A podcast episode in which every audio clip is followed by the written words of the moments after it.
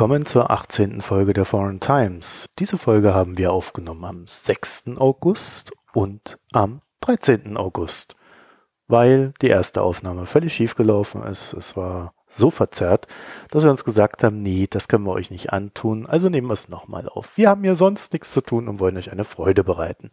Naja, ganz so war es nicht. Wir haben natürlich nicht so viel Zeit, aber wir haben es gemacht, um der guten Sache willen. Heute zu Gast ist Ulrike Franke. Sie ist Policy Fellow am European Council on Foreign Relations, vielleicht auch bekannter unter dem Kürzel ECFR. Dort forscht sie zur Zukunft der Kriegsführung und insbesondere dem Einsatz von Drohnen. Und um Drohnen soll es ja auch heute gehen. Vor ein paar Wochen ging der erste deutsche Podcast zur Sicherheitspolitik live.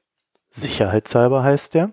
Und Ulrike Franke ist Teil des Teams. Sie wirkt an dem Podcast mit. Und wenn ich euch eine Leseempfehlung geben müsste, die auch mit Ulrike Franke verbunden ist, dann würde ich euch die Essaysammlung Connectivity Wars empfehlen, die ich natürlich auch verlinken werde in den Show Notes. Und das ist so eine recht umfangreiche Essaysammlung, die sich den Fragestellungen der Sicherheitspolitik zuwendet, die so mit der Zukunft zu tun haben. Also wie sieht das aktuelle Szenario eigentlich aus? Was ist neu, wo geht's hin, wo endet das alles und das ist wirklich sehr umfangreich. Natürlich von verschiedenen Autoren zusammengetragen, aber das war eine der wenigen Studien, wo ich so dachte, Mensch, da geht's doch mal wirklich um die Zukunft. So, Drohnen sind natürlich Teil dieser Zukunft und wir müssen uns den Fragen stellen, die mit Drohnen zusammenhängen. Also da gibt's eine Menge, mit dem man sich beschäftigen kann und mein Gefühl ist so ein bisschen, dass dieser Diskurs in Deutschland zu sehr auf dem Rücken der USA ausgetragen wird und zu wenig unter dem Gesichtspunkt, naja, was ist eigentlich mit uns? Was wollen wir? Äh, wo soll das hingehen? Was sind überhaupt Killerdrohnen? Gibt es Killerdrohnen? Und wie ihr im Sendungstitel seht, Killerdrohnen gibt es gar nicht. Und deswegen reden wir heute. Was gibt es? Was tut das? Und ja, welche gesellschaftliche Debatte fehlt dahinter? Wenn ihr diesen Podcast mögt, wenn er euch gefällt, wenn er euch was gibt oder wenn ihr einfach nette Menschen seid, dann spendet uns ein paar Sterne auf iTunes, vielleicht auch ein paar Kommentare auf unserer Internetseite www.foreigntimes.de oder ganz simpel spendet uns Geld, denn mit Geld können wir Rechnungen bezahlen. Es reicht jetzt natürlich nicht, dass wir davon im Urlaub fahren können, dafür reicht es noch lange nicht, aber wir können zumindest mal die Rechnungen bezahlen, die hier für den Podcast anfallen. Dafür sind wir recht dankbar. Vielen Dank dafür und jetzt viel Spaß beim Zuhören. Ulrike Franke, willkommen zu Foreign Times. Ich grüße dich. Hallo. Schön, dass du dir nochmal Zeit genommen hast. Wer den Twitter-Account verfolgt, der weiß ja schon, dass wir letzte Woche schon mal aufgenommen haben und das so dermaßen schief gelaufen ist, dass ich dich nochmal bitten musste und du bist zum Glück so geduldig äh, mit mir und wir finden hier nochmal zusammen. Und unser schönes Thema ist weiterhin Drohnen. Und ich habe derweil noch äh, so ein bisschen rumrecherchiert und habe dabei entdeckt, und es war mir in der Form gar nicht so gewahr, es gibt ja Länder auf dieser Welt, wie zum Beispiel China, in denen sind Drohnen ja so, so sowas wie Alltag schon. Die werden dafür genommen, um in ländlichen Regionen irgendwie Pakete auszutragen, ja, weil da es schwierig ist, irgendwie äh, sonst irgendwie dahin zu kommen und auszuliefern. Die besprühen Felder mit Drohnen, sie kreieren Feuerwerke, jagen abspenstige Schulkinder oder überwachen sogar Schulkinder bei Schultests mit solchen Drohnen. Also man sieht, das kann ziemlicher Alltag werden. Wenn ich mich jetzt so in Deutschland umgucke, würde ich sagen, so weit sind wir noch nicht, oder? Naja, also nicht so ganz. Also zum ersten Mal schön, dass ich wieder da bin und äh, die letzte Aufnahme war ein gutes Beispiel dafür, dass man sich auf Technik eben doch nicht immer verlassen kann. Das äh, passt ja gut zu unserem Thema. Was du jetzt ansprichst, ist zivile Drohnennutzung und das hat sich in den letzten Jahren, wirklich eigentlich quasi in den letzten fünf Jahren unglaublich ausgeweitet. Du hast ein paar Beispiele genannt. Äh, Drohnen, die Pakete ausfliegen, Drohnen im Bereich der Agrikultur, das ist ein ganz großes Thema. Feuerwerksdrohnen in der Tat, äh, Überwachung, Polizei etc. Und es stimmt, dass in manchen Ländern das, das schon mehr gemacht wird und häufiger gemacht wird. Es ist allerdings auch so, ich habe auch viele ähnliche Beispiele aus Europa. Also zum Beispiel die Geschichte mit der Post. Die Deutsche Post war eine der ersten, die tatsächlich Drohnen genutzt hat, äh, um äh, Pakete beziehungsweise auch eher Briefe, also ist ja schwierig, allzu viel zu tragen, auf deutsche Inseln zu fliegen. Nur mal so als Beispiel, da gab es so Apothekenlieferungen. Ähm, Oder die Holländer, die, und das finde ich ein ganz schönes Beispiel, die äh, polizeilich Drohnen einsetzen, um Cannabis, also illegale Cannabisplantagen zu finden, die ja eine Wärmesignatur haben und dann hat man eine Drohne, die quasi nach ungewöhnlichen Wärmesignaturen irgendwo auf dem holländischen Land sucht. Also es, es ist schon so, dass dieser zivile Drohnenbereich groß ist und auch wirklich sehr stark wächst. Das Problem ist, also ich sage mal, es gibt so zwei, zwei Hauptgründe, warum zivile Drohnen noch nicht überall um, um uns herum sind. Und das eine ist ein legaler Grund und das andere ist ein technischer Grund. Und der legale, und das ist natürlich unterschiedlich zwischen den verschiedenen Ländern, ist, dass noch nicht alle Länder gleich legal darauf vorbereitet sind, diese Drohnen in der Luft zu haben. Und da kann es durchaus sein, dass das Land wie China oder äh, wir haben auch viel aus den Golfstaaten gehört, ein bisschen weiter ist. Und das andere ist ein technischer und das ist diese sogenannte Sense and Avoid Technologie. Also da geht es darum, dass Drohnen in der Lage sein sollten, Hindernissen selbstständig ausweichen zu können. Und da wird viel dran gearbeitet, da gibt es auch schon gewisse Technologien, aber es ist halt noch nicht perfekt. Und viele legale Gesetzgeber, also Gesetzgeber sagen eben, naja, also bevor wir jetzt quasi Drohnen en masse in der Luft haben für solche zivilen Geschichten, wollen wir sicher gehen, dass diese Systeme eben äh, Helikoptern, anderen Drohnen, äh, Bäumen und sonstigen ausweichen können. Und da sind wir noch nicht so ganz. Aber es wird in der Tat in der Zukunft so sein, dass wir viel, viel mehr Drohnen in der Luft haben werden. Und äh, da möchte ich dann doch ganz kurz noch ein sehr interessantes Buch empfehlen, ähm, das vor ein paar Jahren rausgekommen ist. Es ist ein Science-Fiction-Buch, aber deutsches Science-Fiction-Buch und das nennt sich genau Drohnenland von Tom Hillenbrand. Das ist ein Buch, das genauso eine Zukunft mit quasi omnipräsenten zivilen Drohnen in jeglicher Form und, und äh, Farbe äh, beschreibt. Und das finde ich sehr interessant. Also ja, da, da gehen wir in der Tat langsam drauf hin. Dein Hauptthema sind aber wahrscheinlich nicht unbedingt die zivilen Drohnen, sondern du beschäftigst dich vor allem mit militärischen Drohnen, oder? Ja, das ist richtig, genau. Also meine Forschung, ich habe eine Doktorarbeit abgeschlossen zum Thema militärische Drohnen und habe mir angeguckt, wie verschiedene Länder, also in der Doktorarbeit spezifisch Deutschland, Großbritannien und die USA, militärische Drohnen in militärischen Einsätzen ähm, verwenden. Also da geht es eben um Afghanistan, da geht es um Pakistan, äh, solche Länder. Es ist aber eben in, in der Tat momentan so, dass weil sich der zivile Bereich so stark entwickelt, der zivile Drohnenbereich, dass wir so einen gewissen so eine gewisse Überlappung, Überlappung haben. Also über Jahrzehnte, und Drohnen gibt es tatsächlich schon seit Jahrzehnten, wenn nicht sogar länger, waren Drohnen eigentlich eine rein militärische Technologie und in den letzten Jahren hat sich der zivile Bereich so entwickelt und teilweise kommen jetzt zivile Drohnen zurück ins Militärische, also da gibt es ganz interessante Wechselwirkungen. Aber in der Tat, also ich, ich beschäftige mich primär mit militärischen Drohnen beziehungsweise einfach Drohnen in militärischen Kontexten. Und wofür benutzt das Militär Drohnen? Für Verschiedenes. Was ich so interessant finde, ist, die meisten Menschen, wenn sie hören militärische Drohnen, denken an bewaffnete Drohnen. Killerdrohnen. Genau, Killerdrohnen, das ist so ein Begriff, den ich natürlich so gar nicht mag, aber ähm, der in der Tat viel, viel genutzt wird. Kampfdrohnen ist auch so was anderes, ist auch so ein bisschen problematisch.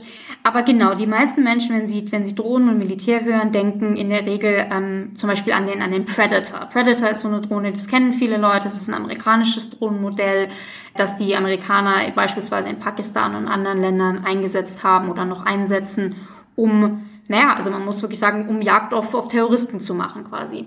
Und ähm, das ist ein Teil, wie das Militär Drohnen benutzt. Äh, es gibt aber noch viele andere. Also vielleicht um mal so einen Aufschlag zu machen. Wir haben derzeit um die 90 Länder, es können jetzt vielleicht auch schon fast 100 sein, deren militärische, der, deren Streitkräfte Drohnen haben. Von diesen circa 90 Ländern haben vielleicht etwa 30 ähm, fortgeschrittene Systeme. Also das sind eben Systeme, die können dann schon 20 Stunden oder mehr in der Luft bleiben, äh, die fliegen recht hoch, die sind dann schon eben größer, können, können eine recht große Nutzlast von äh, äh, mehreren Kilo, wenn nicht mehreren hundert Kilogramm tragen. Also das sind eben schon fortgeschrittenere Systeme. Und dann haben wir etwa ein Dutzend und die Zählung ist hier inzwischen ein bisschen schwierig geworden. Wir haben etwa ein Dutzend Länder, die bewaffnete Drohnen haben. Die meisten davon sind aber wirklich erst in den letzten Jahren hinzugekommen. Also ich beschäftige mich mit diesem Thema vielleicht seit, naja, so fünf, sechs Jahren. Und in diesen fünf, sechs Jahren sind sieben, acht Länder dazugekommen. Als ich angefangen habe, hatten eigentlich nur die USA, äh, Großbritannien und Israel nachgewiesenerweise bewaffnete Drohnen. Jetzt sind es viel mehr. Jetzt haben wir eben zum Beispiel auch China, ähm, aber auch so Länder wie Pakistan oder Nigeria, die Türkei etc., die alle bewaffnete Drohnen haben. Also das hat sehr zugenommen. Und im militärischen Bereich werden Drohnen primär für Aufklärung benutzt.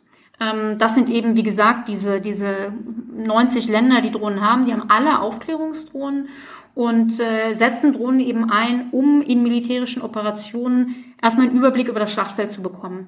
Und so auf ganz verschiedenen Ebenen. Also es gibt Drohnen, die fliegen sehr hoch und, und machen äh, dort Aufnahmen. Es gibt sehr kleine Systeme, die haben Soldaten quasi dabei und die helfen denen über, über den nächsten Hügel zu gucken, über die nächste Häuserwand zu schauen.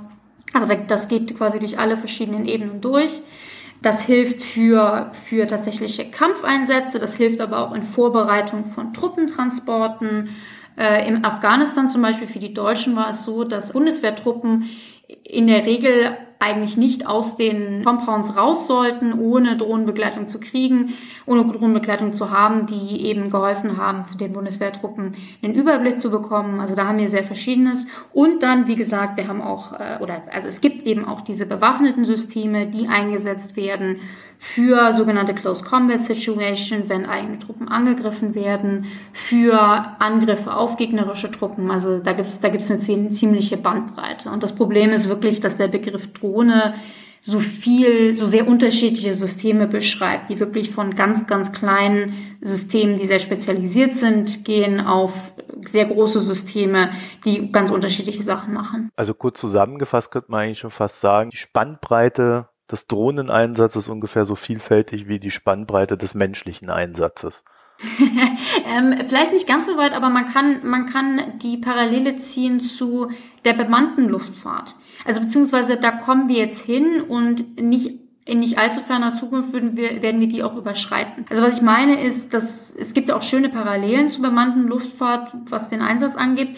Alles, was bisher bemannt gemacht wird, wird entweder schon oder wird in Zukunft auch unbemannt gemacht. Und weil eben unbemannte Flugzeuge auch keinen Piloten tragen müssen, können die auch potenziell noch mehr. Also weil man eben zum Beispiel ganz kleine Drohnensysteme entwickeln kann. Also die, da, da, die Spannbreite, äh, die Bandbreite ist in der Tat sehr groß und da entwickelt sich auch noch viel. Also wir werden noch viele neue Drohnennutzungen in der Zukunft sehen. Das heißt aber auch, dass wenn wir jetzt sagen, okay, die wenigsten haben Kampfdrohnen oder waffenfähige Drohnen oder bewaffnete Drohnen, heißt es ja auch, alle anderen werden das, wenn nicht unbedingt morgen, dann übermorgen oder halt wann auch immer, sie werden es einfach haben, oder? Wahrscheinlich. Da muss man jetzt ein bisschen einen Unterschied machen. Also es ist in der Tat so, dass wir derzeit ganz klar sehen, dass viele Länder versuchen, bewaffnete Drohnen anzuschaffen, äh, zu entwickeln oder eben schon angeschafft haben. Und ich erwarte, dass da noch einige mehr Länder hinzukommen. Gerade in Europa, also Stichwort Deutschland, können wir ja noch drüber reden, ähm, gibt, es, gibt es mehr Länder, die das wollen. Ähm, es gibt allerdings schon Unterschiede in der Art der bewaffneten Drohnen. Also man darf nicht denken, dass jedes Land, das bewaffnete Drohnen hat, in der Lage ist, die Art der Angriffe durchzuführen, die die Amerikaner machen. Was ich damit meine ist, die Amerikaner können ja Angriffe fliegen, da sitzen die Piloten in äh, zum Beispiel Nevada, also es gibt Creech Air Force Base, das ist so eine ganz wichtige äh, Airbasis, da sitzen in der Nähe von Las Vegas, da sitzen dann die Drohnenpiloten. Das Signal von denen geht über Unterwasserkabel nach äh, Deutschland, nach Rammstein Airbase. Von da aus geht's zum Satelliten und vom Satelliten zur Drohne, die dann, sagen wir mal, über Pakistan fliegt. Das ist so eine, so eine Art von Einsatz, die können die wenigsten Länder und die werden auch die wenigsten Länder können. Also das ist dann schon, das ist relativ fortgeschritten. Und da muss man jetzt nicht denken, dass ein Land wie äh, eben Nigeria, das jetzt in der Tat schon bewaffnete Drohnen hat, dass solche, dass das solche Einsätze fliegen kann. Und insofern, es wird schon noch Unterschiede geben, aber es ist tatsächlich so, dass zu erwarten ist, dass eigentlich fast jedes Land, das, das bewaffnete Drohnen haben will, die in irgendeiner Weise auch, auch haben wird und dass die meisten Länder daran Interesse haben. Also es ist nicht so eine Situation wie beispielsweise mit Nuklearwaffen, wo wir nur eine sehr kleine Zahl an Nutzern haben. Äh, bewaffnete Drohnen werden in der Tat sich weiter verbreiten, wenn auch nicht unbedingt in so ähm, ja, in so spezialisierten oder in, in so ausgeprägten Maße, wie äh, es jetzt die Amerikaner äh, haben und einsetzen. Was ja auch daran liegt, dass die Drohnen, also so wie die Amerikaner die Drohnen einsetzen, Menschen verfolgen und dann gezielt töten, zum Beispiel.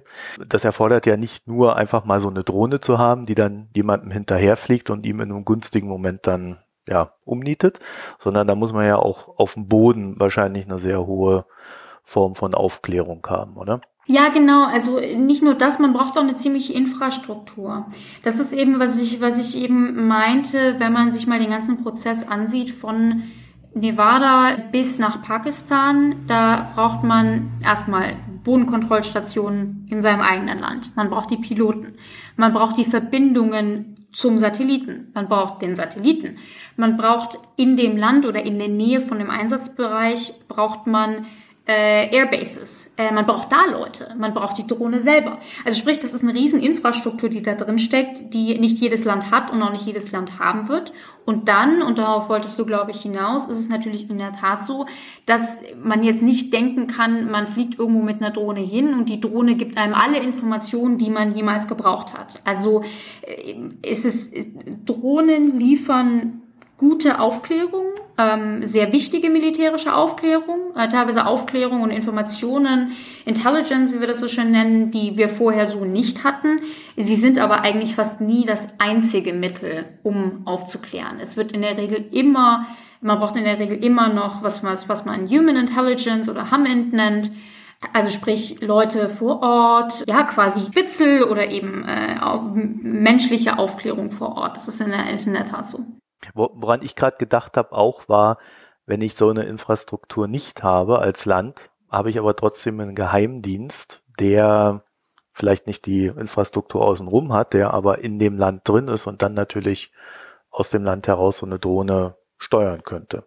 Vielleicht auch mit Sichtkontakt. Ja, potenziell. Also das ist jetzt, das ist jetzt wirklich sehr schwer zu verallgemeinern, weil nicht, also Länder haben unterschiedlich gute und unterschiedlich große Geheimdienste und können da unterschiedlich viel liefern. Aber klar, also man kann natürlich, äh, wenn man einen speziellen Angriff machen will, kann man eben seine, seine Spitzel dahin schicken, Auskundschaften und Drohnen dann, dann im Zuge dieser Operation nutzen. Aber da sehen wir eben schon, und das ist halt wichtig, dass Drohnen halt ein militärisches Mittel, ein militärisches Instrument sind, ähm, die sich für verschiedene Arten von Einsätzen einsetzen lassen. Aber es ist wichtig, Drohnen quasi nicht so äh, fern von allem zu sehen, sondern es macht wirklich Sinn, sich darüber nachzudenken, in welchem, in welcher Art von Operation setzt man Drohnen ein, zusammen mit welchen Mitteln, was braucht man noch. Das ist in der Tat ein, ein guter Ansatz. Ich habe jetzt die Begriffe mal so ein bisschen durcheinander geschmissen, so wie ich sie aus den Medien kenne und auch so gelernt habe. Jetzt hast du ja schon gesagt, du hast so mit dem Begriff Killerdrohne, hast du so deine Probleme, auch Kampfdrohne findest du schon schwierig. Vielleicht können wir das ja mal auseinanderdröseln, ähm, welche Begriffe für welchen Einsatz sinnvoll sind. Man muss sagen, eigentlich ist schon fast der Begriff Drohne ein bisschen schwierig. Ähm, das kommt nämlich daher, dass so ganz früher, also vor Jahrzehnten, war eigentlich der Begriff Drohne für ein bestimmtes für eine bestimmte Art von unbemannten Flugzeug reserviert. Und zwar, das war eins, dass man, also eine Drohne war ein System, das man vorprogrammiert hat und dann quasi im Flug nicht mehr steuern konnte. Und andere Systeme, die man im Flug noch steuern konnte, hießen dann eben zum Beispiel unbemannte Flugsysteme oder im Englischen ähm, spricht man viel von Unmanned Aerial Vehicles oder Remotely Piloted Vehicles, also ferngesteuerten Systeme. Heute hat sich der Begriff Drohne sehr eingebürgert für eben unbemannte Systeme, im Übrigen auch gar nicht mal exklusiv äh, Luftfahrzeuge. Es gibt auch Unterwasserdrohnen und ähnliches, aber ähm, ich glaube, da reden wir heute nicht drüber. Also der Begriff Drohne an sich, ähm, ich benutze ihn inzwischen schon. Ich weiß, da haben einige Militär auch schon irgendwie äh, manchmal ein bisschen Kopfschmerzen mit, gerade im Übrigen auch im Deutschen, weil ja Drohne und Drohen äh, sich sehr ähnlich anhört und das ja so ein bisschen eben bedrohlich klingt, was, was gerade Hersteller und auch die Militärs nicht mögen. Aber Drohnen grundsätzlich sind eben erstmal nichts anderes als unbemannte Systeme und in unserem Fall unbemannte Flugzeuge, die eine Nutzlast tragen. Und das ist wichtig. Nutzlast ist eben, wofür die Drohne überhaupt fliegt. Das sind die Systeme, die sie mit sich rumträgt. Das ist in der Regel immer eine Art von Sensorik oder eben auch Waffen. Ähm, Thema Killerdrohne und Kampfdrohne. Also Killerdrohne, den Begriff finde ich einfach schwierig, weil der ja eine ganz klare negative Konnotation hat. Und das ist einfach nicht besonders hilfreich. Also wir reden ja auch nicht von Killerpanzern oder sonstigen. Da ist also klar eine negative Konnotation drin und auch quasi eine politische Message. Und das finde ich jetzt einfach nicht besonders hilfreich. Kampfdrohne wird teilweise benutzt, ist insofern einfach schwierig, weil Kampfflugzeuge sind ja in der Regel Systeme, die eben tatsächlich Luftkampf können, die sich gegen andere Systeme verteidigen können, die eben gegen andere Flugzeuge kämpfen können. Und das können, was wir heute als Kampfdrohnen bezeichnen, die Systeme eben nicht. Die bewaffneten Systeme, die es bisher gibt, haben Luft-Bodensysteme, können eben Ziele am Boden angreifen, aber in der Regel eben nicht andere, andere äh, Systeme. Und deswegen nutze ich, also reserviere ich Kampfdrohne eigentlich wirklich für Drohnen, die dann irgendwann in der Lage sind, gegen andere Flugzeuge oder andere Drohnen zu kämpfen. Da gibt es schon einige Versuche mit, aber so richtig sind wir da nicht. Aber Kampfdrohne ist schon okay, aber da kannst du ein bisschen zu, ja, Okay, ich verstehe. Also die können angreifen, aber sie können nicht kämpfen in dem Sinne. Ne? Genau, also die sind halt Drohnen, die bewaffneten Drohnen, die wir derzeit haben, das sind halt einfach nur so mittelgroße Flugzeuge, die eben äh, zwei bis, naja, ein paar mehr äh, Missiles, also Raketen und teilweise Bomben tragen und die eben gezielt auf Ziele am Boden schicken können. Was es noch nicht im wirklich regulären Einsatz gibt, sind Systeme, die andere Flugzeuge oder andere Drohnen angreifen können und eben Luft-Luft-Kämpfe machen können. Das sind diese sogenannten Dogfights, was ja eben Kampf, Kampfjets zum Beispiel können. Und deswegen ist der, finde ich, den Begriff so ein bisschen irreführend im Militärischen. Also ich finde den Begriff Killerdrohne auch nicht sehr hilfreich, weil er ja auch etwas anderes macht. Er verschleiert so ein bisschen, dass da hinten dran immer noch Menschen agieren, die das Ding steuern und dem der, der Drohne dann auch sagen, was sie tut. Also die geht ja nicht einfach von sich aus her und sagt, oh, das ist ein Terrorist, den, den haue ich jetzt weg, sondern äh, dahinter steht eine menschliche Verantwortung. Und der Begriff Killerdrohne, der verschleiert so ein bisschen, dass da Menschen noch überhaupt mit agieren. Ne? Ja, das ist ein sehr guter Punkt. Und das ist auch teilweise, wenn man so Überschriften liest, ähm, ist das schon sehr irreführend, weil dann steht dann wie eine Drohne hat fünf Menschen angegriffen oder eine Drohne hat ein Haus zerstört. Und ich denke mir immer, naja, die Drohne war das, war das Mittel, aber nicht derjenige, äh, der die Entscheidung getroffen hat. Da sprichst du einen wichtigen Punkt an. Ähm, das ist vor allen Dingen sehr, sehr wichtig, diese Unterscheidung zu machen. Ist da ein Mensch dahinter oder mehrere Menschen in der Regel oder nicht? Weil wir uns ja gerade mit diesen Themen autonome Waffensysteme immer mehr äh, beschäftigen, weil wir eben tatsächlich, Stichwort künstliche Intelligenz in der Kriegführung, zunehmend Systeme haben, die eben auch viel selbst entscheiden können. Also eben Computersysteme, die Algorithmen haben, die, die gewisse Entscheidungen selber, selber treffen können. Und ähm, das ist so eine Diskussion, die eben derzeit stattfindet. Und daher ist es in der Tat wichtig, den Unterschied zu machen zwischen, zwischen den Systemen, die es derzeit gibt, was die können, wer dahinter ist und möglichen zukünftigen Systemen oder auch teilweise einfach futuristischen Systemen, die teilweise Entscheidungen selber treffen könnten. wie nennen wir denn das Ganze jetzt? also letale naja. Waffensysteme, was ich dann immer so höre, finde ich jetzt auch so ein bisschen nicht sehr passend. Es, ist zwar letal, aber ähm, ja, verschleiert auch wieder die menschliche Verantwortung.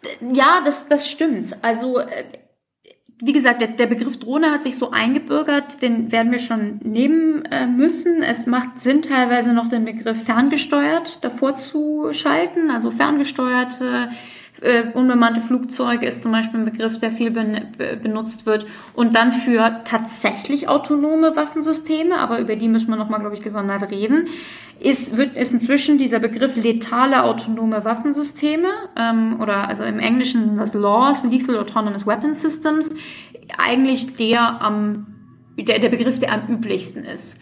Aber auch da ist wirklich das Problem, dass es eine ziemliche Bandbreite gibt und ähm, derzeit sitzen, oder was heißt derzeit, schon, schon seit Jahren eigentlich, sitzen bei den Vereinten Nationen in Genf Wissenschaftler und Experten zusammen und versuchen eben gewisse Regulierungen für diese zukünftigen autonomen Systeme sich auszudenken. Und eins der größten Probleme, die die tatsächlich haben, ist allein den Begriff letale autonome Waffensysteme auch nur zu definieren. Also das ist in der Tat eine Herausforderung äh, für, für alle und deswegen da ist mein Appell eigentlich nur, wenn man über diese Dinge schreibt und wenn man über diese Dinge redet, sollte man versuchen, einfach möglichst präzise zu sein, über was man redet. Geht es um ferngesteuerte Systeme? Geht es um autonome Systeme? Ähm, um, um welche Einsatzarten geht es? Worüber redet man eigentlich? Weil wenn man einfach nur sich hinstellt und sagt, Drohnen mag ich nicht oder äh, Drohnen finde ich super, ähm, das ist einfach nicht hilfreich. Du hast ja jetzt schon beschrieben, wie so eine Drohne ferngesteuert wird, wenn sie denn da irgendwo in Afghanistan oder Pakistan ihrem Treiben nachgeht. Jetzt unabhängig davon, ob es eine Drohne ist, die aktiv in Kampf eingreift, äh, jemanden gezielt töten soll oder einfach nur überwacht. Also das Prinzip ist immer das gleiche, oder? Ähm, nicht ganz. Was ich jetzt beschrieben habe mit diesem ganzen Weg von Nevada nach Pakistan, das amerikanische Beispiel, ist eine Art der Drohnennutzung. Es ist aber so, die, das Gros der Drohnen, die derzeit im Einsatz sind, sind kleinere Systeme, die vom Heer eher als von der Luftwaffe eingesetzt werden. Und das sind Systeme, die in der Regel vom Schlachtfeld selbst gesteuert werden. Also nur mal so als Beispiel, äh, Deutschland, die Bundeswehr hatte fünf Drohnensysteme im Einsatz in Afghanistan und ähm, eins davon war ein Luftwaffesystem. Die waren im Übrigen wurden auch nicht aus äh, Deutschland ausgesteuert, sondern aus Afghanistan, aus Masari Sharif, also aus dem Feldlager. Ähm, und die anderen vier waren Systeme des Heers und darunter waren eins, ein System, zwei Systeme, die quasi wirklich ganz direkt von den Soldaten auf dem Schlachtfeld äh, gestartet wurden, wurden und deren Informationen, also die Informationen, die diese Drohnen gesammelt haben, wurden auch auf dem Schlachtfeld gesehen. Also auch wieder da haben wir eine ziemliche Bandbreite.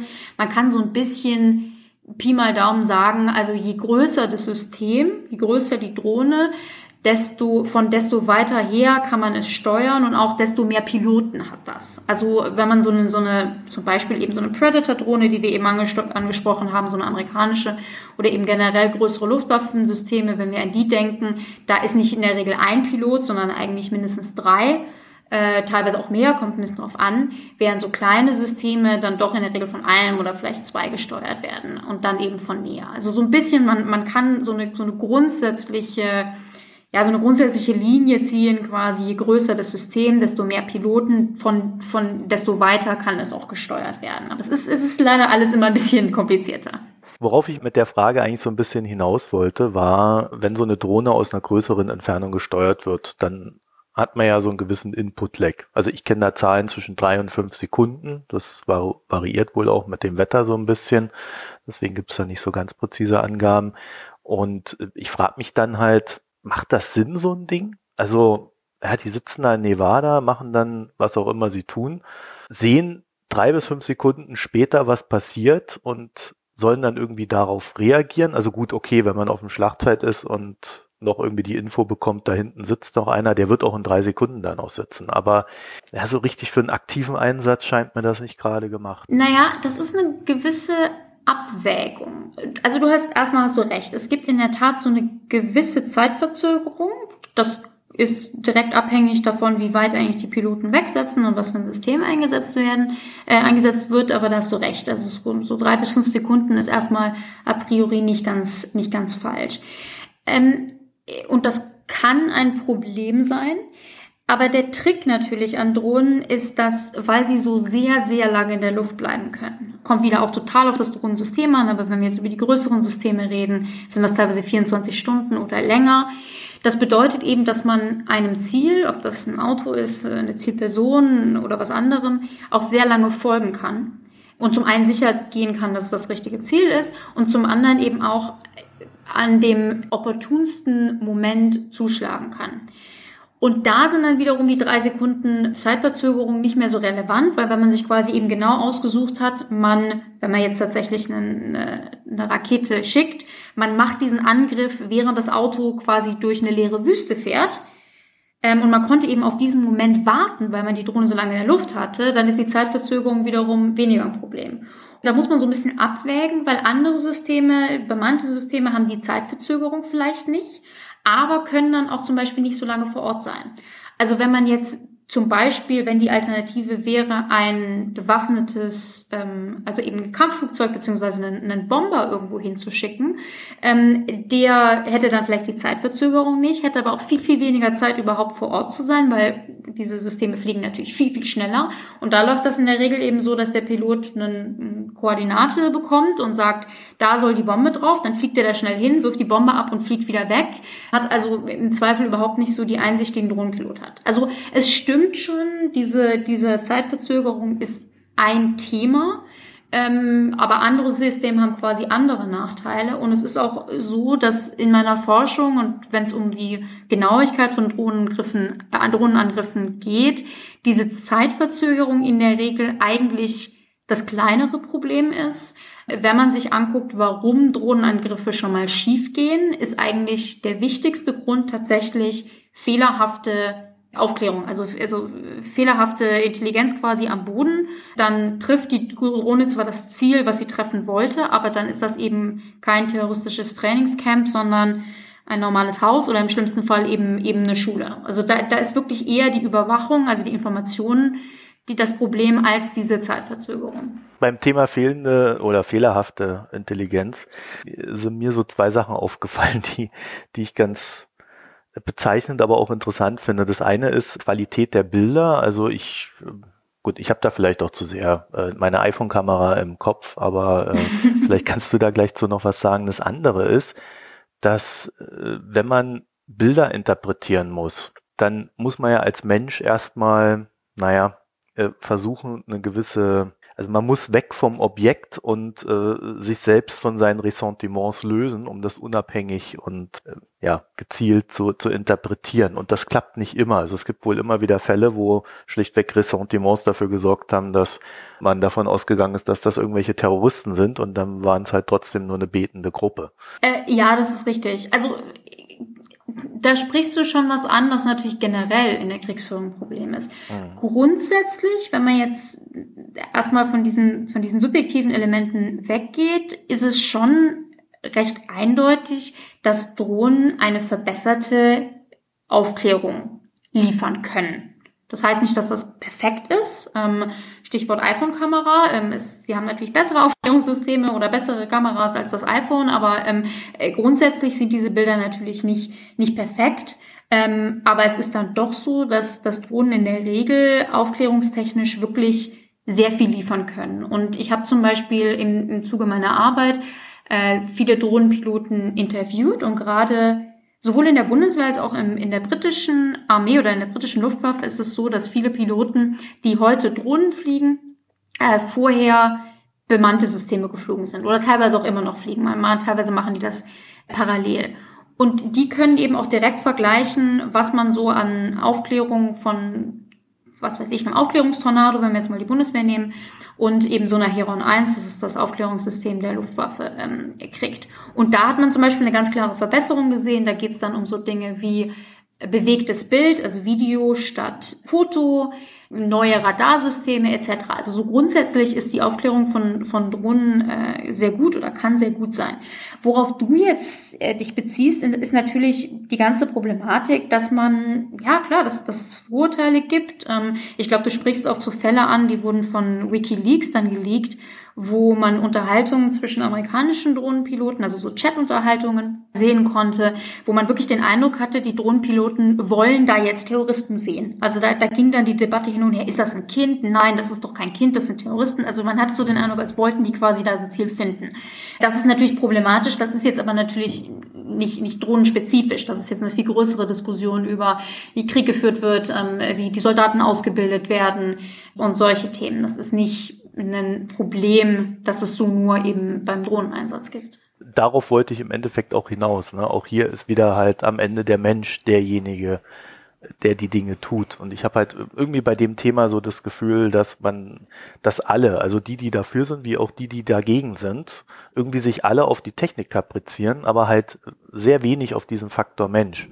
Und das ermöglicht dann halt auch, dass halt nicht gut ausgebildete Soldaten da drin sitzen. Ja, oder auch, dass, dass Soldaten, also oder dass Drohnenpiloten da auch ziemlich viel Unrecht getan wird. Also das ist natürlich unheimlich schwierig, weil wie du sagst, da, da ist man auch sehr davon beeinflusst, ob man das jetzt gut findet oder nicht. Aber was ich total interessant fand, als ich eben diese Drohnenpiloten interviewt habe, gerade die Deutschen, aber auch in anderen Ländern, die deutschen Drohnenpiloten waren extrem ja, ich will fast sagen, dankbar, dass sich mal jemand mit ihnen unterhalten hat und erstmal vorurteilsfrei und einfach mal wissen wollte, wie das funktioniert. Und ich habe viele Interviews, wo eben Drohnenpiloten betont haben, wir sind keine Computerspieler, ähm, wir haben auch Familien, wir fliegen da nicht hin und ballern irgendwie rum, wir, wir machen unseren Job, ja, es ist teilweise Krieg, aber die fühlten sich ganz, ganz klar missverstanden, weil eben insbesondere in Deutschland, aber auch generell in der Diskussion Drohnenpiloten doch sehr negativ dargestellt werden, als eben Computerspieler, die in klimatisierten Räumen sitzen und ähm, auf dem Bildschirm irgendwelche Pixel abschießen, wie im Computerspiel. Und das haben halt das Gros der Leute total abgelehnt. Ähm, aber natürlich, man kann auch Leute finden, also man kann eben auch Drohnenpiloten finden, die genau sagen, ja, das stumpft ab und es ist alles ganz einfach. Also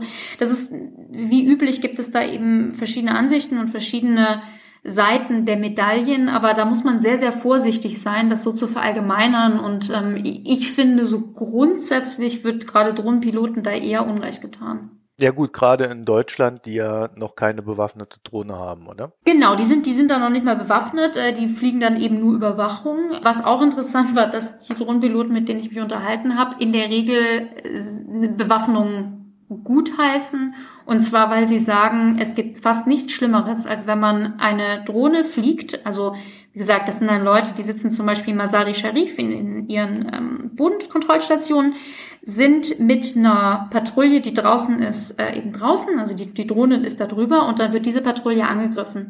Und der Drohnenpilot sitzt da und kann sich das ansehen und kann den, den Soldaten am Boden vielleicht solche Informationen geben wie, ihr werdet aus dem Norden angegriffen und es sind 20 Angreifer, aber sie können eben nicht eingreifen. Und da, da gab es wirklich Situationen, wo Drohnenpiloten gesagt haben, das ist unglaublich schrecklich und frustrierend, wenn wir da eben nichts machen können. Und das waren die, die dann grundsätzlich eben sich, sich für eine Bewaffnung von Drohnen ausgesprochen haben, um zum Beispiel in solchen Situationen auch eingreifen zu können. Würdest du das befürworten? Also ein Drohnen Einsatz im Sinne eines Drohnenangriffes aus einer Kriegssituation heraus? Also ich bin grundsätzlich nicht gegen bewaffnete Drohnen. Ähm, was vielleicht im deutschen Kontext ein bisschen ungewöhnlich ist, im internationalen sicher nicht. Ich bin nicht der Meinung, dass bewaffnete Drohnen gleichzusetzen sind wie zum Beispiel biologische und chemische Waffen, die ja verboten sind weil sie unnötige Schmerzen verursachen, unnötige, unnecessary harm. Ähm, bitte was? Weil Kollateralschäden auch? Nee, nee, nee, das geht, das geht nicht darum. Aber es gibt halt eben gewisse Waffengattungen, die sind weltweit geächtet und gebannt, eben zum Beispiel biologische und chemische Waffen, weil man sagt, die sind zu schrecklich. Mhm. Ähm, und was ich sagen will, ist, ich bin nicht der Meinung, dass bewaffnete Drohnen per se und inhärent schlecht sind. Das soll nicht heißen, dass jede Art der, des Einsatzes von bewaffneten Drohnen irgendwie gut, gut ist. Ich verteidige ähm, nicht jede Art des amerikanischen Drohneneinsatzes. Ich will nur sagen, ich finde so, ich finde grundsätzlich zu sagen, bewaffnete Drohnen sind schlecht, halte ich nicht für richtig. Also das ist so der erste Schritt. Mhm. Ähm, und dann ist eben die Frage, wie man bewaffnete Drohnen einsetzt. Ähm, da ist einer der wichtigsten Faktoren, in welchem Kontext setzt man sie denn ein? Denn das Problem der amerikanischen Drohnennutzung ist nicht primär die Art und Weise, wie sie eingesetzt werden, also zum Beispiel eben um spezifische, identifizierte Kommandeure zum Beispiel ähm, zu töten, wobei es auch da problematische Situationen gibt, da können wir gleich noch drüber reden. Aber das große Problem der amerikanischen Drohnennutzung ist zuerst einmal, dass das in Situationen stattfindet, die eben keine Kriegssituationen sind. Also während zum Beispiel eben die, die Bundeswehr ein Mandat hat, um in Afghanistan zu sein und da eben in, in, einer, in einer kriegerischen Situation ist, sind eben die Amerikaner in was weiß ich, Somalia oder Jemen oder wo sie eben sonst noch diese Art der Drohneneingriffe, Angriffe geflogen sind, haben sie eben da diese, diese, ist der Kontext ein anderer. Es sind ja auch oft nicht mal die, es ist ja oft nicht mal das amerikanische Militär, die die Drohnen fliegt, sondern die CIA. Und das ist wieder eine ganz andere, ein ganz anderer legaler Kontext, den ich so eben nicht gutheißen würde. Das ist aber für mich eine ganz andere Frage. Das ist keine Drohnenfrage. Also das ist halt dann eine spezifische Frage, sollen, dürfen die Amerikaner in Ländern, mit denen sie nicht im Krieg sind, Richter und Henker gleichzeitig sein und sich Leute aussuchen, die sie umbringen dürfen. Da würde ich natürlich erstmal sagen, nein. Ähm, aber das, das dürfen sie nicht mit Drohnen, das dürfen sie auch nicht auf andere Arten und Weisen. Und was mir so ein bisschen Sorge macht, und das ist in, insbesondere in Deutschland ein Problem, dass wir diese verschiedenen Aspekte eben vermischen. Also es gibt Leute, die sind eben gegen diese Art der Drohnennutzung und machen dann den Bogen und sagen, und deswegen sind bewaffnete Drohnen ähm, schlecht. Und das mache ich eben, die, diese Logik, da gehe ich nicht mit. Da sage ich, na Moment, da muss man einen Unterschied machen. Und wenn jetzt eben zum Beispiel die Bundeswehr sich bewaffnete Drohnen anschaffen will, muss man sich fragen, wofür wollen sie das einsetzen? In welchem Kontext? Und da mache ich mir eben zum Beispiel bei der Bundeswehr viel weniger Sorgen, dass Deutschland jetzt plötzlich hingeht und in Ländern, in denen wir nicht im Krieg sind, anfängt Terroristen zu jagen. Das kann ich mir absolut nicht vorstellen. Ich wollte ja so ein bisschen darauf hinaus mit der Frage, wenn man, ich glaube, das ist ja dieses Bundeswehrbeispiel. Die machen einen Einsatz, äh, machen, gehen auf Patrouille, gucken sich halt alles an, dann fliegt dann halt die Drohne drüber, auf einmal kommen sie unter Beschuss. So, dann hat man da eine bewaffnete Drohne und die würde man ja dann einfach auch dazu einsetzen, sich zu verteidigen. Mhm. Und ich glaube, das ist, In der Tat, ja. das, ich glaube, das ist ein Fall, wo man durchaus sagen kann, ja, das ist in Ordnung. Wo es dann vielleicht grenzwertig wird, wäre der Fall, die sitzen in ihrem Camp, überlegen sich, Mensch, da ist doch da der Typ da hinten, lass uns den doch mal umnieten, dann kann der die anderen nicht befehligen, uns morgen anzugreifen. Weil das wird er ja bestimmt mhm. tun. Nehmen dann ihre Drohne, fliegen rüber, jagen dort äh, das Areal in die Luft, wo der ist und äh, fliegen dann wieder zurück. Ich glaube, letzteres wäre bei der Bundeswehr gar nicht, gar nicht möglich. Aber es könnte natürlich sein, dass wir irgendwann mal eine Regierung haben, die sagt, ja, das muss aber möglich sein. Deswegen muss man ja diese Diskussion, was ist alles generell möglich mit Drohnen und was wollen wir aber als Staat und als Gesellschaft, was unsere Bundeswehr dann auch im Einsatz umsetzen darf.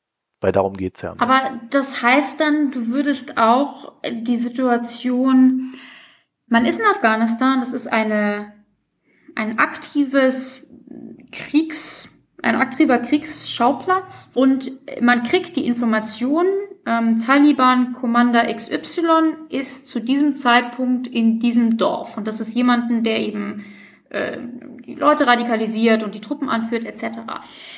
Da ist ja, das ist ja wiederum nicht eine Drohnenfrage, da könnte man ja auch sagen, okay, da schicken wir jetzt eben Soldaten hin, um da einen Angriff zu machen. Oder da schicken wir einen bemannten Bomber hin. Also du sagst quasi, du willst generell so einen Angriff, du würdest generell so einen Angriff nicht gutheißen, richtig? Gezielte Tötung mit Drohnen würde ich schwierig finden, auf alle Fälle. Und ohne Drohnen? Wenn wir, wenn wir, wenn wir eine Truppe hinschicken oder einen, einen Bomber? Hätte ich tatsächlich intuitiv weniger ein Problem mit. Ha, da, das, das finde ich halt zugegebenermaßen ja. interessant. Also ich meine, das Problem mit diesen ganzen Diskussionen ist natürlich, dass das das sind schwierige Situationen und das, gerade in Deutschland will natürlich niemand eben sich diese Szenarien ausmalen, weil man dann direkt also eben als Kriegstreiber dargestellt wird oder, oder jemand, der eben Menschen umbringen will. Aber ich finde halt, wenn wir uns denn in einer Kriegssituation befinden, es ist ja auch nicht so, als hätte, als hätte die Bundeswehr in Afghanistan sich irgendwie nur verteidigt. Also da, die haben ja Offensiven gestartet zum Beispiel. Da finde ich es jetzt so grundsätzlich zu sagen, wir wissen, wo eben jemand der, der Anführer ist ähm, und wir greifen da an, finde ich jetzt irgendwie nicht falsch. Und wenn man, wenn man da mitgeht, dann verstehe ich nicht, warum man sagt, das machen wir aber eben nur mit, sagen wir mal, einem bemannten Flugzeug anstatt mit einer Drohne. Weil ich immer bei der Diskussion die auto autonome Killerdrohne mitdenke. Ja, ja, aber da haben wir doch gerade gesagt, es ist ja nicht die autonome Killerdrohne. ja, ja, natürlich. Aber ich denke sie immer mit und äh, das ist, das ist vielleicht auch dann auch der, äh, ich meine, das können wir ja, können wir ja kurz mal durchdiskutieren.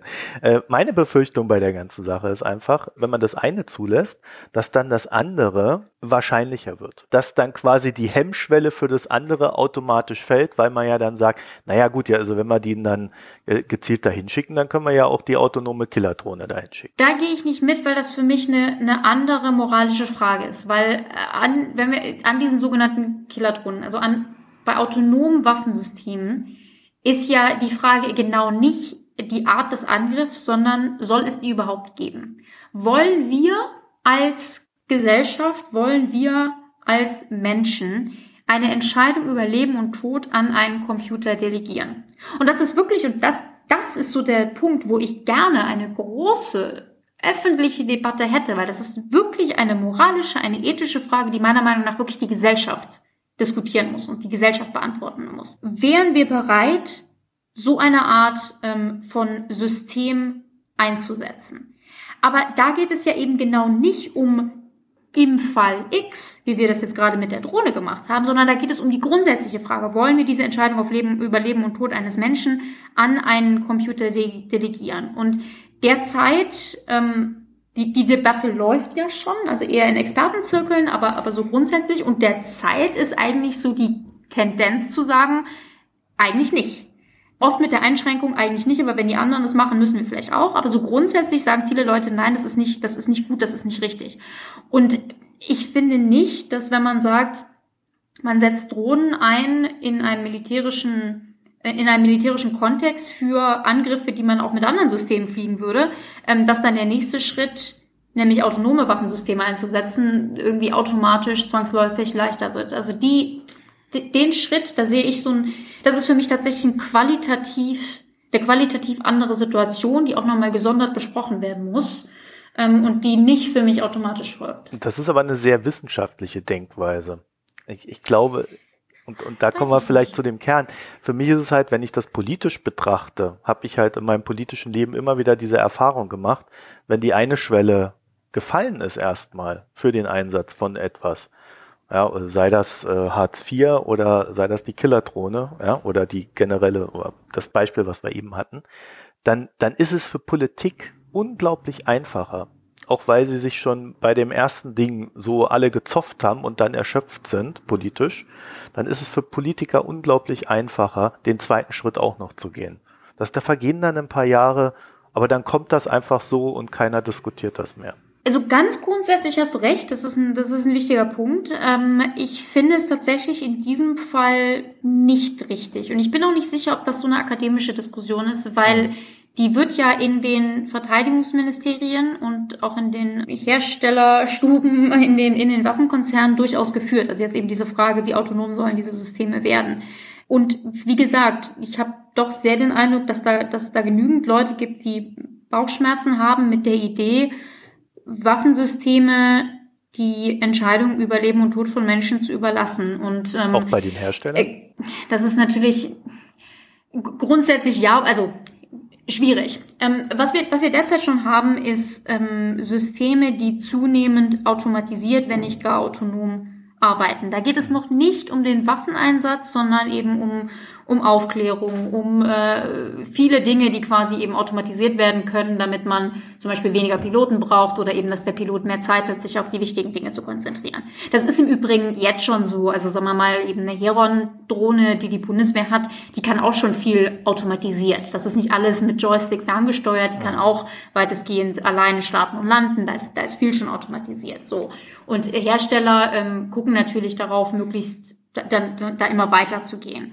Aber so diese Entscheidung, wie viel soll in der tatsächlichen Zielfindung und Zielengagement, also quasi Angriff, automatisiert werden, äh, das ist durchaus eine Diskussion, die, die sehr gehabt, die, die sehr die sehr stattfindet. Und ich kann jetzt nicht berichten, dass ich den Eindruck habe, dass die Hersteller das per se pushen. Also das ist natürlich so ein bisschen so ein, so ein Geben und Nehmen zwischen äh, den Leuten, die es einsetzen und den Leuten, die es herstellen, was wird gefordert, was wird angeboten. Aber also ich, ich würde jetzt nicht sagen, dass es irgendwie da eine ganz klare Interessensverteilung gibt, dass die Hersteller sagen, super, wir bringen das jetzt auf den Markt und es wird schon gekauft. Das, das, das wäre jetzt, glaube ich, unfair den Herstellern gegenüber. Aber es werden natürlich viele verschiedene Szenarien durchgespielt.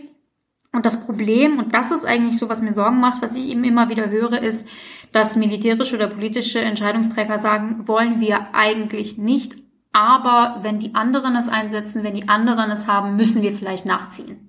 Und das ist, das ist so eine, so eine Gefahr, die ich durchaus sehe, weil ähm, das hat dann mit zu tun mit Geschwindigkeit von Angriffen und Verteidigungen, dass man quasi ja, sich so ein bisschen gezwungen sieht, da eben mitzugehen. Und das ist in der Tat eine Entwicklung, die etwas besorgen, besorgniserregend ist. das haben wir ja schon ganz am Anfang gehabt, ne? als du gesagt hast, 90 äh, Länder haben Drohnen, aber nur 30. Ähm, ja, also äh, da, da merkt man ja schon den Sog. Also was da ist, wird genutzt und dann gibt's natürlich auch Länder, äh, die, ohne jetzt Namen zu nennen, die haben natürlich gar nicht erst diese Diskussionen, die wir haben, ne? sondern die sagen einfach, machen wir. Jein, klar. Also natürlich gibt es Länder, die haben unterschiedliche, eine unterschiedliche Bereitschaft, ähm, Militärsysteme einzusetzen. Die haben auch einfach unterschiedliche Gefahrensituationen. Also wir gerade in Europa sind wir natürlich in der, in der sehr komfortablen Situation, dass wir relativ ungefährdet sind. Ich glaube, meiner, also meiner Meinung nach glauben wir ein bisschen zu sehr, dass wir ungefährdet sind. Aber ähm, also grundsätzlich sind wir ja jetzt nicht eben in, in der Situation, wo wir morgen mit Angriffen reden, äh, rechnen müssen und können uns deswegen häufig auf ähm, moralisch komfortable Standpunkte stellen, die andere Länder, die vielleicht in einem anderen Bedrohungsszenario sind, ähm, sich ihrer, ihrer Meinung nach nicht leisten können oder eben äh, in der Tat nicht leisten wollen. Es ist aber doch so, also was die autonomen Waffensysteme angeht, also wie gesagt, Systeme, die Entscheidungen über Leben und Tod treffen, die es so eigentlich noch nicht gibt. Aber diese vollautonomen Waffensysteme werden durchaus intensiv derzeit in Gremien wie den Vereinten Nationen besprochen. Und da sind eben auch äh, Länder wie China und ich weiß nicht, an wen du so gedacht hast, die sitzen da dabei und die diskutieren auch mit. Und auch da ist es jetzt nicht so eindeutig, dass die sagen, ja super, wir wollen den Terminator, sondern auch die schauen sich eben an, naja, was, was macht Sinn, was ist, was ist gut, was nicht. Ähm, also ich hätte, wie gesagt, ich hätte da gerne eine, noch eine größere äh, öffentliche Debatte dazu. Wir kommen da langsam hin, aber da, da, da geht sicher noch mehr und vielleicht können da eben so, so Podcasts ähm, wie der deine auch dazu beitragen. Aber ist, es ist jetzt noch nicht so klar, dass wir irgendwelche Länder haben, die so ganz klar äh, dazu da quasi hin, hintreiben. Aber klar, es gibt Unterschiede zwischen den Standpunkten verschiedener, verschiedener Länder. Hm, dachte da gerade mehr an Nordkorea oder sowas. Also so klassische Schurkenstaaten, die, die ja äh, schon in ihrem eigenen Land äh, wenig, wenig Hemmungen haben, etwas einzusetzen. Aber äh, das, das führt jetzt dann vielleicht auch zu weit. Okay, also das heißt also mal, um, um es vielleicht mal so kurz zusammenzufassen, äh, im, im, Kern ist ja die, diese Diskussion um die äh, sogenannte Killerdrohne eigentlich viel zu undifferenziert momentan. Ne? Genau, das große Problem ist, dass wir insbesondere in Deutschland viele Dinge miteinander vermischen, was meiner Meinung nach sehr problematisch ist für eben Einsatz und Anschaffung. Also, um es mal so ganz groß zu machen. Erstens sind Drohnen nicht per se bewaffnet und Killerdrohnen. Also wenn wir über Drohnen reden, muss man erstmal einen Unterschied machen zwischen Aufklärung, äh, also unbewaffnet und bewaffnet. Dann sind bewaffnete Drohnen meiner Meinung nach nicht inhärent böse. Und es gibt, wir müssen einen Unterschied machen in der Diskussion über welche Art von Drohnennutzung wir nicht mögen und ob wir Drohnen an bewaffnete Drohnen an sich nicht mögen. Und das ist so das Problem, dass da die amerikanische Drohnennutzung die deutsche Debatte wirklich vergiftet hat. Also das muss man ganz klar so sagen, weil es eben nicht mehr möglich ist, eine Debatte über sollte die Bundeswehr bewaffnete Drohnen haben und wie sollten, sollte die eingesetzt werden, zu führen, ohne eben gleich mit, mit der amerikanischen Nutzung zu kommen. Und das ist sehr problematisch. Vor allen Dingen, weil es eben auch zu zu genau den, also das Ergebnis kann genau konträr sein zu dem, was die Leute, die bewaffnete Drohnen nicht mögen, eigentlich wollen. Was ich damit meine ist, es kann Situationen geben, in denen, wenn das Ziel ist, möglichst genau einen, einen Angriff zu starten und möglichst wenig sogenannten Kollateralschaden zu haben und möglichst seine eigenen Leute nicht in Gefahr zu bringen, in denen eine bewaffnete Drohne das beste System ist. Und wenn man quasi sagt, bewaffnete Drohnen sind böse, bedeutet das eben auch, und die wollen wir nicht anschaffen, bedeutet das eben auch, dass man Situationen haben kann, in der man entweder seine eigenen Leute mehr in, in Gefahr bringt oder eben potenziell mehr Kollateralschäden akzeptiert, weil man eben spezifischen Waffensystem nicht einsetzen will. Und das muss man sich wirklich, wirklich gut überlegen. Das kann manchmal Sinn machen. Da kommen wieder die biologischen und chemischen Waffen ins Spiel. Man kann sagen, es gibt Waffen, auch wenn sie einen, einen militärischen Vorteil geben, die sind so böse, die wollen wir nicht einsetzen. Ich bin nur einfach nicht davon überzeugt, dass das für bewaffnete Drohnen zutrifft. Und ich habe nicht den Eindruck, dass viele von denen, die diese anti-bewaffnete Drohnen-Argumente bringen, dass denen das unbedingt so klar ist.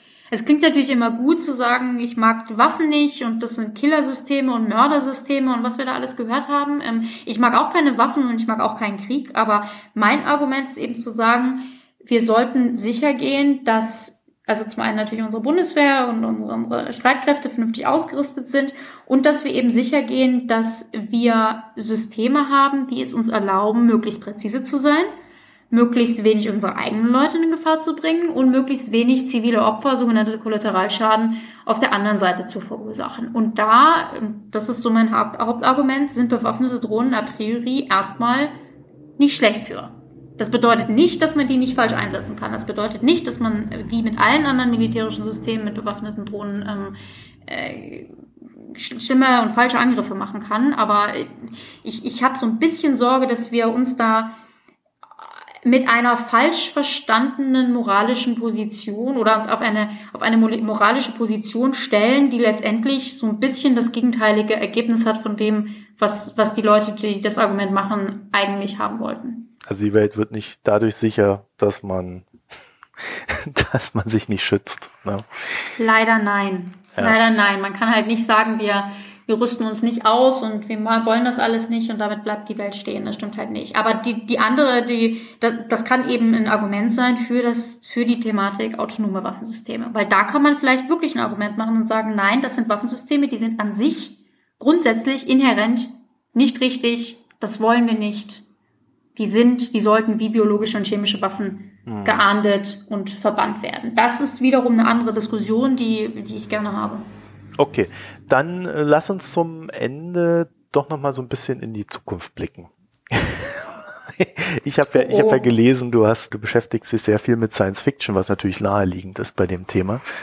Und hast auch mal einen Artikel darüber geschrieben, warum man das in deinem Job auch tun sollte. Ähm, wenn ich an die Zukunft denke und an Drohnen, dann ist so mein mein Horrorszenario gar nicht mal so die die Killerdrohne, äh, wobei das auch schon so ein bisschen in die Richtung geht, sondern äh, ich kann mir vorstellen, dass einfach mal so ein Terrorist hergeht, eine Drohne hackt, dann durch die Städte fliegt und alles niedermäht. wie, wie wahrscheinlich ist das? Das ist ein mögliches Szenario. Das ist auch nicht drohnenspezifisch. Ähm, also was du jetzt ja gerade beschreibst, ist, ist eben dieses Hacking-Szenario. Man hackt sich in ein System ein und äh, setzt das gegen diejenigen ein, die ähm, es, es gebaut haben oder es genutzt haben. Mhm. Das ist in der Tat eine Gefahr trifft aber zum Beispiel natürlich auch für, für bemannte Systeme zum Teil zu, weil das sind ja auch eigentlich fliegende Computer. Ne? Also so eine was weiß ich, äh, F-35, äh, die, die wir jetzt gerade, die ja gebaut wird oder, oder fliegt, ähm, das sind natürlich auch fliegende Computer. Da kann man sich auch einhacken und ziemlich, ziemlich Unheil mit treiben. Das, das stimmt, also das ist so ein, so ein mögliches Horror-Szenario. Was ich an dem Szenario interessant finde, ist, dass du auch direkt an ähm, Non-State Actors gedacht hast, also an äh, quasi Terroristen oder ja, so, so eben nicht staatliche Gruppierungen. Na, ne, stopp, stopp. Nee? Äh, wenn, ich denke natürlich immer den Russen mit. Also. ja. aber, aber ich erwähne ihn nicht immer. ja, nee, stimmt. Also das, sagen wir mal so, ähm, ähm, das ist ein mögliches Szenario, was du beschreibst. Das ist aber ähm, ein grundsätzliches Problem. Also Cyberangriffe auf Waffensysteme ist derzeit ein, ein großes Thema. Ähm, das geht dann von jetzt, woran du dachtest, ähm, man kapert diese Systeme und setzt sie gegen den Gegner ein, zu ein bisschen moderneren Geschichten, wie ähm, man hackt sich ein, so dass die Systeme erstmal gar nicht fliegen können, ähm, dass die Ersatzteile nicht geliefert werden, etc. Das ist auf jeden Fall in dem nächsten großen Krieg ein Thema. Da bin ich absolut bei dir. Wahrscheinlich dann auch, also wenn die Bahn dann irgendwann mal ein funktionierendes äh, Internet zur Verfügung stellen würde und die Züge dann ja auch irgendwann mal autonom fahren sollen, dann wäre das natürlich auch so ein ganz klassisches Angriffsziel. Ne? Einfach mal alles lahmlegen oder gegeneinander. Also da kann man, man kann sich, wenn man so an die Zukunft denkt, da schon so, so richtig wahnsinnig machen mit, mit äh, Ideen, was uns alles widerfahren kann. Ne? Das stimmt auf jeden Fall, aber da kann ich nur sagen, das Szenario ist jetzt schon absolut plausibel. Also was ich sagen will, ist, du mhm. brauchst gar nicht unbemannte Systeme für diese Szenarien, weil auch, wie gesagt, auch alles, was wir heute schon haben, da sitzen dann manchmal noch Menschen drin, aber wenn da irgendwie die, die Technik ausfällt, dann machen die auch nichts mehr. Aber absolut, nee, also Cyber, mhm. dieser ganze Cyber-Aspekt, Cyberangriffe auf, auf Systeme ist ein, ist ein Riesenthema und ähm, da, hat, da hören wir halt auch immer wieder, wie schlecht geschützt diese Systeme teilweise sind. Ähm, das ist wirklich erschreckend. Ähm, ich meine, die Militärs arbeiten da dran, aber in der Regel finden Hacker eigentlich immer wieder einen, einen Angriffsziel ähm, und ein, ein sogenanntes Backdoor, also ein Einfallstor. Das ist äh, in der Tat, ja, da kann man, da kann man schon mal eine Nacht drüber wachlegen. Okay anderes Thema äh, ist ja, dass also momentan sind diese Drohnen ja unglaublich teuer, zumindest äh, die militärischen. Ähm, jetzt gibt es so Überlegungen, ähm, dass, oder es ist ja teilweise auch so, dass äh, nicht staatliche, aber auch staatliche Akteure sich ja sehr billig zumindest kleine Drohnen zulegen können, die dann mit irgendwas ausrüsten und dann ähm, auf dem Kriegsfeld alles niedermähen. Halt einfach durch Masse, gar nicht mehr so durch äh, technische Überlegenheit wie bisher? Jein. Also zum einen Drohnen sind, also die Frage, sind Drohnen teuer, ja oder nein, das ist unheimlich schwer zu beantworten, ähm, weil es, wie gesagt, auf die Drohne ankommt und was man da eigentlich mit reinzählt und auf was man, mit was man es vergleicht. Also so grundsätzlich, so sehr allgemein kann man schon sagen, dass so Drohnen sind oft billiger als, als alle anderen Systeme, die man für ähnliche Angriffe einsetzen würde. Was du jetzt ansprichst, ist sehr, sehr interessant, weil es um den zivilen Drohnenmarkt geht. Also über Jahrzehnte, wenn nicht länger, waren eben Drohnen ein rein militärisches System. Und innerhalb der letzten, ja, wirklich fünf Jahre ist der zivile Markt der kommerzielle Markt, der, der kommerzielle Drohnenmarkt so unglaublich gewachsen. Und das sieht man, das sieht man eigentlich ähm, äh, ja quasi auch in den, in den Parks in Deutschland. Ähm, man sieht nämlich immer häufiger Leute, die eben ihre persönlichen Drohnen ähm, zum Spaß in Parks rumfliegen. Und was wir jetzt sehen, ist, dass der zivile Drohnenmarkt so stark gewachsen ist, ähm, dass der jetzt auch technologisch wirklich sich sehr weiterentwickelt hat. Und das führt jetzt tatsächlich dazu, dass Militärs, inklusive westlicher Militärs, sich teilweise auf dem zivilen Drohnenmarkt eindecken, also auf dem zivilen Drohnenmarkt einkaufen. Und das äh, ein paar Beispiele zum Beispiel, also die deutsche Marine, die niederländische Marine und die amerikanischen Special Forces haben sich tatsächlich chinesische Drohnensysteme gekauft, die halt eigentlich rein zivil sind ähm, weil die so gut geworden sind und eben auch im Vergleich so billig. Also da haben wir jetzt, da schließt sich der Kreis so ein bisschen, dass eben die zivilen Systeme, die ursprünglich auf militärischen Systemen basierten, jetzt wieder ins, ins Militärische zurückkommen. Und das ist mit, den, mit dem, in dem Begriff, in dem Bereich zivile Systeme gibt's auch viele interessante Entwicklungen, die wir meiner Meinung nach in der Zukunft sehen was eben angeht, äh, terroristische Gruppierungen oder eben einfach nicht staatliche Organisationen, die Drohnen auf Schlachtfeldern einsetzt, die eben ursprünglich mal zivil waren und dann bewaffnet werden oder eben militarisiert werden. Also das ist so ein Zukunftsszenario, was ich, was ich sehr, sehr interessant finde. Ich dachte da so als erstes, dass im Kriegsfall dann die Militärs einfach hergehen und alle privaten Drohnen beschlagnahmen, um sie dann äh, einzusetzen. Das ist eine interessante Idee, aber du musst wissen, also wir haben Millionen privater Drohnen. Also in den USA ähm, musste man, ich glaube, eine Zeit lang, ähm, ich weiß nicht, ob das noch der Fall ist, musste man eine Zeit lang seine Drohnen anmelden oder registrieren mhm. und innerhalb von kürzester Zeit kamen da über eine Milliard, Million äh, privater Drohnen zusammen.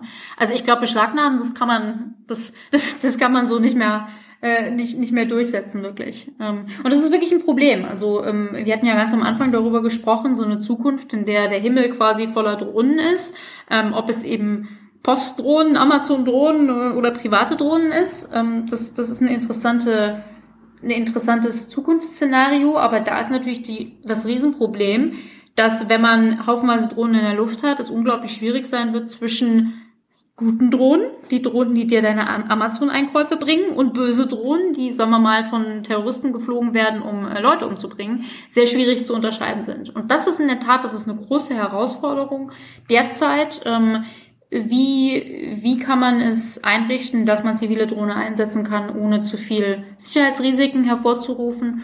Und wie kann man sich überhaupt gegen äh, Drohnenangriffe, gerade eben durch diese kleinen Drohnen, die potenziell jeder kaufen kann. Wie kann man sich gegen solche Drohnenangriffe schützen? Und das ist ein, ein großer Markt, also wirklich wirtschaftlich äh, auch interessant. Und so richtig was Gutes hat man noch nicht gefunden. Also das ist, das ist, äh, noch, ist noch das, da kommt noch was. Weil der Markt bringt doch immer die Lösung für alles, habe ich gehört. Aber äh, sag mal, die Drohnen, ähm, also wenn du, wenn du so wenn du vor allen Dingen, je mehr Drohnen wir da so haben, desto besser müssen ja unsere Satellitensysteme dann auch werden, äh, damit die Drohnen dann so durch die Gegend steuern können. Das kann ja nicht nur sein, dass die auf Basis dessen, was sie so um sich herum scannen, ähm, durch die Gegend fliegen, sondern sie werden ja wahrscheinlich dann auch noch eine übergeordnete Koordinationsstelle haben, zumindest in Deutschland. das kann ich mir das gar nicht vorstellen. Und äh, könnte es dann nicht sein, dass dann der nächste große Hype, also momentan ist es ja AI, also äh, die, die künstliche Intelligenz, äh, die dann auch äh, in die Drohnen, die Drohnen ja zu etwas autonom machen sollen. Ob es denn klappt, werden wir irgendwann mal sehen. Aber ich kann mir da so vorstellen, dass dann der nächste logische Schritt in dem ganzen äh, gegenseitigen Aufrüsten äh, so die Möglichkeit sein wird, äh, die Möglichkeit zu schaffen sein wird, im Weltall die Satelliten der Gegenseite abzuknallen. Und, oder sonstige Supportsysteme, was auch immer die da noch haben. Also das stimmt auf jeden Fall. Also ähm, ganz am Anfang hast du was gesagt, da habe ich so ein bisschen die Stirn gerunzelt. Also in dieser Zukunft, in der wir irgendwie viele Drohnensysteme in der Luft haben, wenn die dann kommt, die werden nicht über Satelliten gesteuert werden. Also es ist sehr unwahrscheinlich, das wird dann viel lokaler gemacht. Ähm, okay. da gehen wir jetzt sehr ins Technische das ist jetzt mehr so eine Fluglotsenfrage. Ähm, da wird sich noch was anderes entwickeln, aber das wird nicht unbedingt über Satelliten gemacht. Also Satelliten fangen nicht an, jetzt irgendwie die, die Postdrohne zu steuern oder zu überwachen, das glaube ich nicht. Aber ähm, was du zum Ende gesagt hast, nämlich äh, es in, in einem zukünftigen Krieg werden wir Angriffe auf Satelliten ähm, im All etc. haben. Das ist absolut, ähm, das ist wahr, das ist erwartet. Ähm, es gibt auch äh, Thema Science Fiction, ein ganz interessantes Buch, äh, das nennt sich Ghost Fleet, kam, ich glaube jetzt vor zwei, drei Jahren raus, ähm, von Peter W. Singer und August Cole. Und das ist insofern interessant, als dass Peter W. Singer, das ist eigentlich kein Science Fiction Autor, sondern ja, so ein, so ein Militär-Politik-Experte, äh, der eigentlich normalerweise Sachbücher schreibt. Und der hat eben mit August Cole, das ist ein Journalist, dieses Science-Fiction-Buch geschrieben, in dem die beiden einen zukünftigen Krieg zwischen den USA und China beschreiben. Und, und da verrate ich jetzt, glaube ich, äh, nicht zu viel, dieser Krieg fängt quasi im ersten Schritt damit an, dass die Chinesen erstmal die Satelliten runterholen. Also das ist absolut ähm, als Gefahr absolut anerkannt und gefürchtet. Und Donald Trump will ja gerade eine Space Force schaffen, ähm, haben vielleicht die Zuhörer auch gehört. Also eben eine, eine, eine Armee im All. Ähm, ich glaube, da denkt er eben auch an die äh, genau in diese Richtung. Also klar, Satelliten werden immer wichtiger. Äh, wie gesagt, nicht nur jetzt irgendwie um Drohnen zu steuern, sondern eben auch R35, also bemannte Systeme können ohne Satelliten schon deutlich weniger. Ähm, und wer die Satelliten runterholt, der hat natürlich erstmal einen ziemlichen, ziemlichen Vorteil. Das ist äh, absolut eine Gefahr und da sieht man technisch, da wird gerade einiges entwickelt, ja. Jetzt haben wir die ganze Zeit über große Dinge geredet, aber ich fürchte, Drohnen können auch sehr klein werden, oder?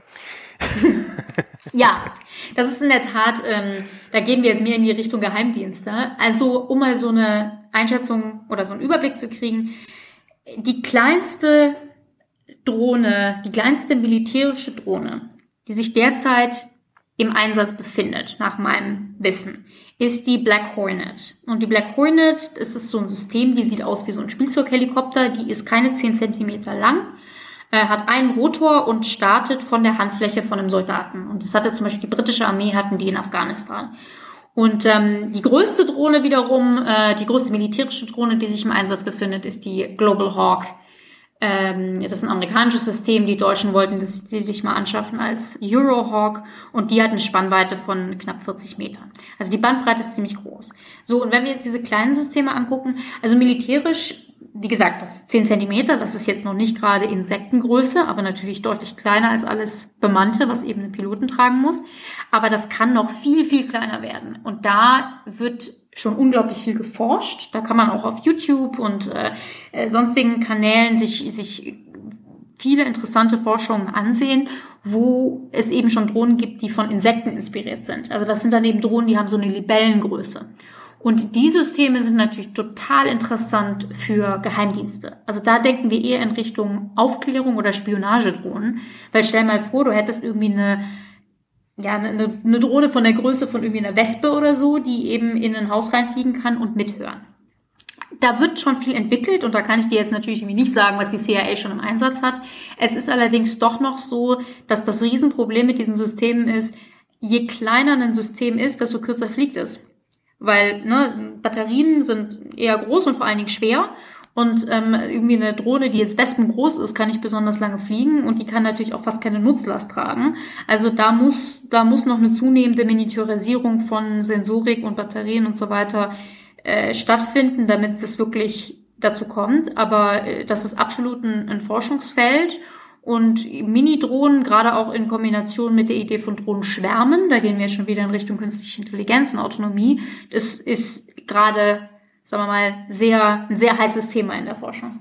Oh Gott. Naja. Harren wir der Zukunft. Du wirst sicherlich in dem Podcast, in dem du seit neuestem regelmäßig zu hören bist, dem Sicherheitspot, oder er, er heißt ja anders, ne? Ist ja nicht ein Sicherheitspodcast. Er heißt ja wie heißt ähm, Sicherheitspod, also Sicherheitspod ist unsere Twitter, äh, unser ah. Twitter-Handle. Der Podcast heißt Sicherheitshalber. Ach, genau. daher die Verwechslung, siehst du? Aber ich vermute mal, du wirst äh, die Hörerinnen äh, und Hörer über den Sicherheitspodcast, also Sicherheitshalber, äh, ja, Sicherheitshalber auf dem Laufenden halten. Ja, also Was genau, ist Sicherheitshalber ist, ein, Sicherheitshalber ist ein neuer Podcast, den wir gestartet haben vor einigen Wochen. Also wir, das sind ähm, Frank Sauer von der Bundeswehr-Universität München, Carlo Masala von der Bundeswehr-Universität München und Thomas Wiegold von Augen geradeaus, das sicherheitspolitische Blog in Deutschland und eben ich.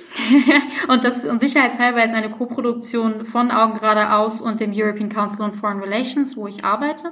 Und in diesem Podcast wollen wir sicherheitspolitische und verteidigungspolitische Themen mal ein bisschen intensiver und hoffentlich auch informierter diskutieren, weil wir vier eben der Meinung sind, dass in Deutschland solche Themen häufig zu wenig diskutiert werden oder zu wenig intensiv.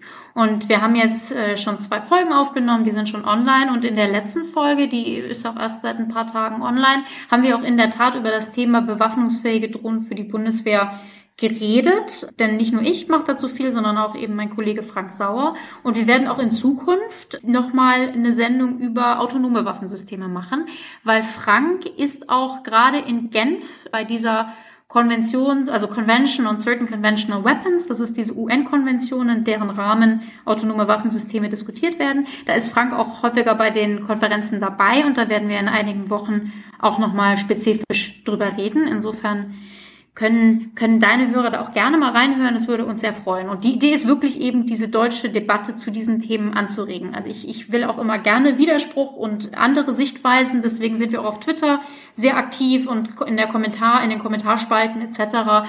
Denn das fehlt meiner Meinung nach wirklich ganz stark in Deutschland. Das braucht es noch. Und da leistet dein Podcast äh, sicher einen Beitrag zu. Und das wollen wir auch. Insofern immer, immer gerne mehr davon. Wurde euch schon vorgeworfen?